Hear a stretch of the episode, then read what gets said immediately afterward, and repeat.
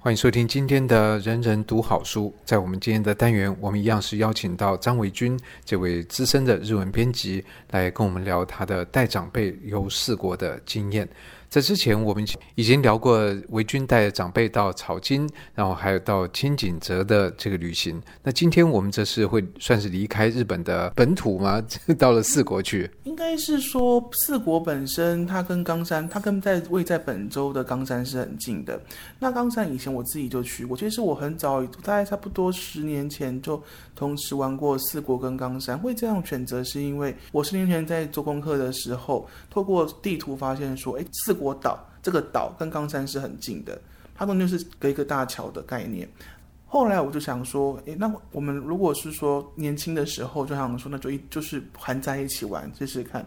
后来发现我我必须要去冈山玩的理由是，我第一次去四国住在松山，那我发现去从松山你地貌上感觉上离。冈山远一点，但是如果我们在透过火车的预估系统去判断的话，就会发现一件非常有趣的事情，就是我不论从松山到高知、德岛或者是高松，我花费的时间跟我从松山到冈山其实差不多。所以这就形成你去冈山的理由嘛？对，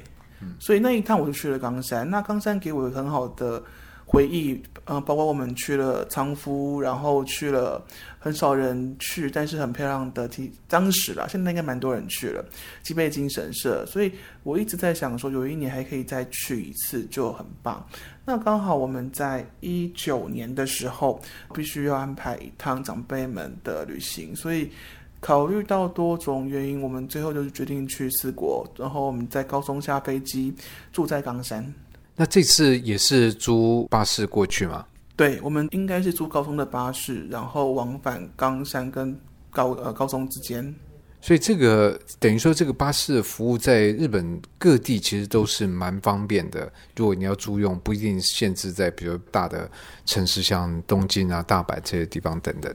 其实不会，它大概各地都有巴士公司可以，呃，数量多寡而已，而且。即使是说像嗯，可能大家会觉得四国比较乡下，可是它的服务还是非常非常好。嗯，所以不会因为比较远离所谓的大城市，他说不定有时候他就不太习惯跟外国的客或者什么来来打交道，不不会这样的情况。不会，其实很好玩的是说，我们的长辈里面有很多是退休下来的老伯伯，那他们我还蛮意外，是说他们就是跟司机先生。用肢体语言聊了很多，所以用这种方式来玩四国，跟你觉得用其他的方式来玩四国，可以玩到什么不一样的地方？应该是说，呃，以这种方式，四国本身的交通，以我自己来看是比较不方便的。那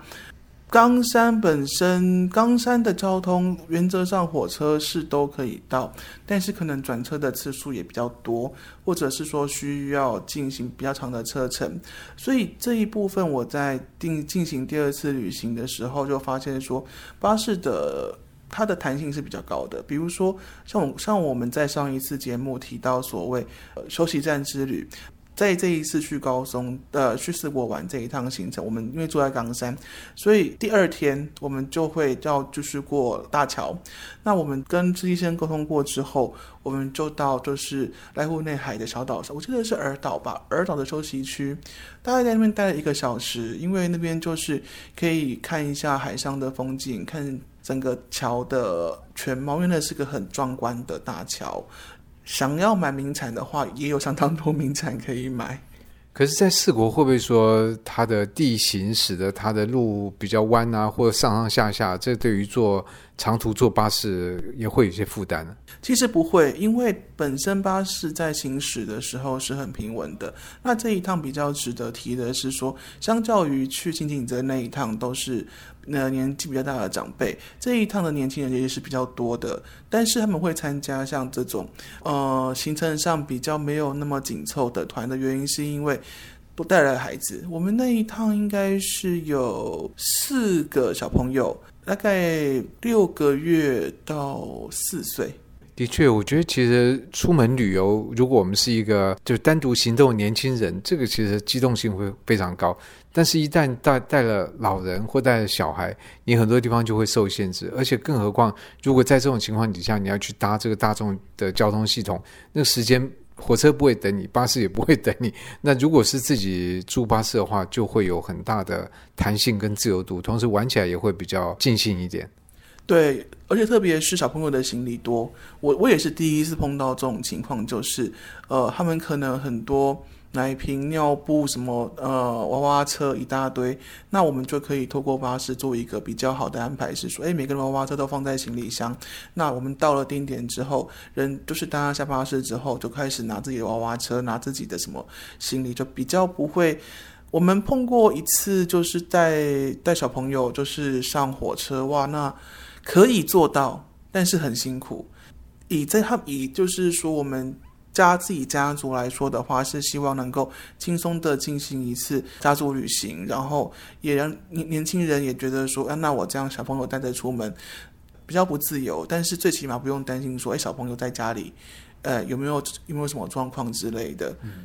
不过我觉得你的胆子真的蛮大的，因为团里面如果有小朋友，在很多状况他可能休息不够啊，或者身体不舒服啊，或气压变化，他如果哭起来的话，可能对别人来讲，他就会，即使说别人他可能也有过养育小孩的经验，可是你出出来玩就希望放松，结果 这整团如果有一个小 baby 小 baby 一路上。在哭哦，这是很自然的事情，但是玩起来就不会那么轻松，所以我说你胆子非常大。其实这一步我们还蛮 lucky 的，是说，因为这一那一次出去玩，也是有蛮多长辈跟着去，所以小朋友哭闹的时候。其实次数不多了，一两次。因为说真的，出来玩大家都很兴奋。那小朋友通常都是上车兴奋，差不多半小时吧，就陆续睡着了，所以蛮轻松的。那偶然一两次哭，可能就是我们跑山路的时候，可能稍微小朋友会比较没有睡得那么好，会会不开心什么？那就是，那就看得出这一团的优势，就是长辈轮番上阵，一个一个去哄，那也 OK。那其实他们也觉得也没有什么，因为毕竟不是。大家都养养育过小孩，那一样就是车程中就是一样尽维持我们。之前的玩法，路上有休息站，然后长辈们可以去采买他们喜欢的水果，然后饮料，然后上车就是开心的聊天，所以车程本身不会很难熬。小朋友即使哭闹，对他们来说也是家里的习惯的风景。这个倒是，因为我刚刚讲的状况其实是一团陌生人的状况。那这、哦、你这些状况，可能就是说你再怎么哭，那个是可能我的我的姐姐的孙子啊，这这个都是亲戚，那大家大家轮番照顾，其实本。来就是一个家族会做的事情，对对对，而且大家都认识，所以会比旅行团更亲密。然后就是也否是我们自己成员的需求。这样的话，在四国你会有什么推荐的呃这个景点或者其他可以去的地方呢？我们这一趟其实主要是以高松跟冈山为主。那高松的话，当当然就是经典行程，就是会去金刀比罗宫跟莅临公园。那我是觉得金刀比罗宫比不太适合长辈去，但是对于小朋友来说蛮好的。比较实际面，当然就是上去下来一趟回去很好睡。因为要走很辛苦，但是因为金刀比罗宫本身它的楼梯是类似像不完全是，但是它其实就是类似餐道的概念，两边有很多店可以逛，有很多地方可以坐下来喝个什么东西，所以辛苦，但是长辈还是可以就是说慢慢的走，然后觉得说够了，好坐坐坐下来休息一下，或者是说我就呃。比较没有耐心，可能就是呃，那我就回车上去休息好了。那这一部分就是他们对于旅程的选择，就是说，可能我觉得我累了，我休休息一下，我再下来玩。小朋友的话，就是很就是很兴奋的往前冲。那莅临公园的话，它本身占地够大，所以就是各自进行各自的游览。自己去过不少庭园，比如说。这一趟也去了冈山的后乐园，然后也去了冈山的中乐园，然后在先前我我自己很喜欢的是东京的滨离宫。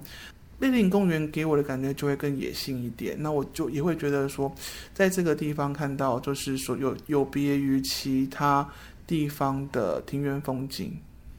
那还有什么其他的地方你会推荐呢？去松山那一次，我们是去了松山城，然后也去了道后温泉。那道后温泉本身。我觉得还蛮值得去看一看。那但是它当然它也是一个属于商店，有点类似像商店街的概念，但是也是可以看到当地，因为松山的稻荷温泉本身就是一个已经已经可以说是古迹的景点。那我们当时还去一个比较少人去的景点，这个部分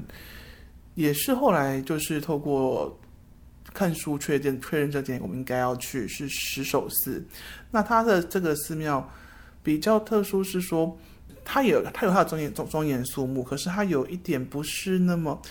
有一点狂野的感觉吧。对我来说，感觉是有点像是那样的，所以我还蛮推荐大家去石首寺那边看一看。所以你在介绍四国的时候，我注意到你用几次狂野，所以整个四国的给你的印象，它是算比较狂野的地方吗？嗯，它比较没有没有那么正经，也不是正经啦，就是它对我来说这个地方。是比较，就是在一个没有那么多拘束，就找一个比较好的说法。嗯，对。所以你这一趟玩了几天呢？整个长辈团的行程五天四夜。所以，我们这一趟跟去青井泽一样，我们也是在排冈山的行程的时候，呃，也是无意中长辈看到金山城，然后想说，哎，去去趟金山城看看。那其实去四国这一次也刚好碰到樱樱花季，所以我们也在金山城那边看到古城墙跟金樱花很好的搭配。那以我自己的感觉，是不是因为比较没有靠没有没有那么靠近政治中心，所以冈山的感觉其实也是比较自由的。因为冈山大家都知道，就是。桃太郎故事的发源地，不知道这个桃太郎是就是在四国这边，冈山，冈山，在冈山这边，两个地方的感觉上都没有那么拘束，所以我是是我自己很喜欢的景点。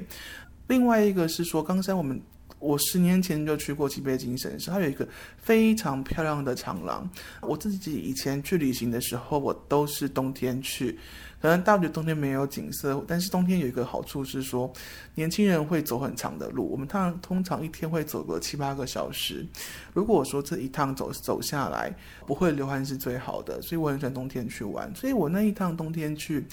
去吉备精神社就已经觉得哇塞，那个嗯长廊的景色非常之美。那这一次运气很好，我们是樱花季的时候去，在樱花的陪衬下更漂亮。所以应该是说，日本很多地方在不同的季节去都有不同的风情，那就看我们对于这个个人对风情的喜好，然后当然很具体，还有涉及到我们对于人多人少的这个敏感度，因为有些人不喜欢人挤人，有些人觉得挤无所谓，当然还牵涉到这个实际的预算等等。不管怎么样，我想过去的两集节目里面，我觉得维军讲到一个我觉得蛮有趣的玩法，就是在日本可以透过他们非常便利的这个系统来。租用巴士作为我们交通的这个方式，它或许贵一点点，但是它会让我们的旅游品质大幅的提升。这样的方式来进行的旅游，一方面获得的东西会更多，可是同样的你要付出的也是比较多，就是你要做更多的功课。然后同时呢，也在维君的经验，我相信他也